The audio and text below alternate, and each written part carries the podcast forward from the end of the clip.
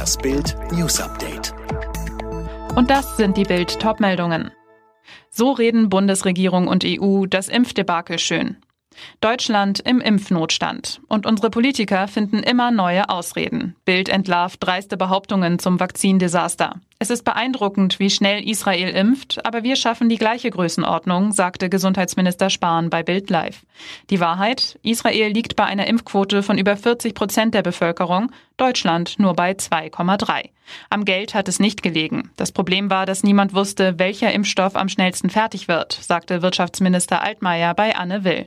Unsinn. Die USA mit einer Impfquote von 10 Prozent stellten im Sommer 2020 umgerechnet 15 Milliarden Euro zum Ankauf zur Verfügung für fast alle aussichtsreichen Impfstoffkandidaten. Die EU knauserte mit 2,7 Milliarden Euro, stritt mit Herstellern um die Preise. Folge, es wurde zu spät und zu wenig bestellt. Chefin der Bußgeldstelle Hagen bei Querdenker-Demo. Immer noch registriert die Stadt Hagen in NRW mehr als 200 Neuinfektionen pro 100.000 Einwohner binnen einer Woche. Und ausgerechnet hier nahmen zwei Ordnungsamtmitarbeiter an einer Impfgegner-Demo teil. 200 Menschen versammelten sich am Sonntag bei der Querdenker-Kundgebung in der City. Mitten unter ihnen Janina D., Leiterin der Bußgeldstelle und ihr Bekannter, ebenfalls beim Ordnungsamt für Corona-Knöllchen zuständig. Ein Widerspruch? Nicht aus Sicht der Stadt. In seiner Freizeit könne jeder Mitarbeiter an Demonstrationen teilnehmen, teilte die Behörde mit. Fotos zeigen, dass Janina D. ohne Maske in den Reihen der Demonstranten steht. Doch auch in diesem Punkt ist sie rechtlich auf der sicheren Seite. Stadtsprecher Kaub, Frau D. hat eine Befreiung von der Maskenpflicht aus gesundheitlichen Gründen. Mehr zu dem Fall lesen Sie auf Bild.de.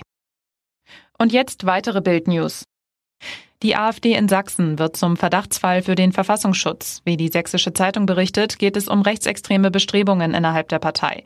Neben Sachsen ist die AfD bereits in Thüringen, Brandenburg und Sachsen-Anhalt durch den Verfassungsschutz als Verdachtsfall eingestuft. In Österreich wird der harte Lockdown gelockert. Ab nächster Woche dürfen unter anderem Schulen und Friseure wieder öffnen. Mehr von Tim Britztrup. Es gelten allerdings strenge Auflagen. Für die Schulen heißt das beispielsweise Schichtbetrieb. Außerdem müssen sich Schüler auf Corona testen lassen. Das gilt auch für Kunden beim Friseurbesuch. Auch Museen und Tierparks dürfen wieder öffnen. Dort ist eine FFP2-Maske Pflicht. Dazu werden die Kontaktbeschränkungen etwas entschärft. Ein Haushalt darf sich jetzt wieder mit einem weiteren treffen. Kinder zählen dabei nicht mit. Die nächtliche Ausgangssperre bleibt. Kreml-Kritiker Nawalny muss heute in Moskau vor Gericht erscheinen. Ihm droht eine Haftstrafe von zweieinhalb Jahren. Dem 44-Jährigen werden Verstöße gegen Bewährungsauflagen vorgeworfen, weil er sich nicht wie vorgeschrieben zweimal monatlich bei den Behörden gemeldet hat, als er sich die letzten Monate in Deutschland von einem Giftanschlag erholte.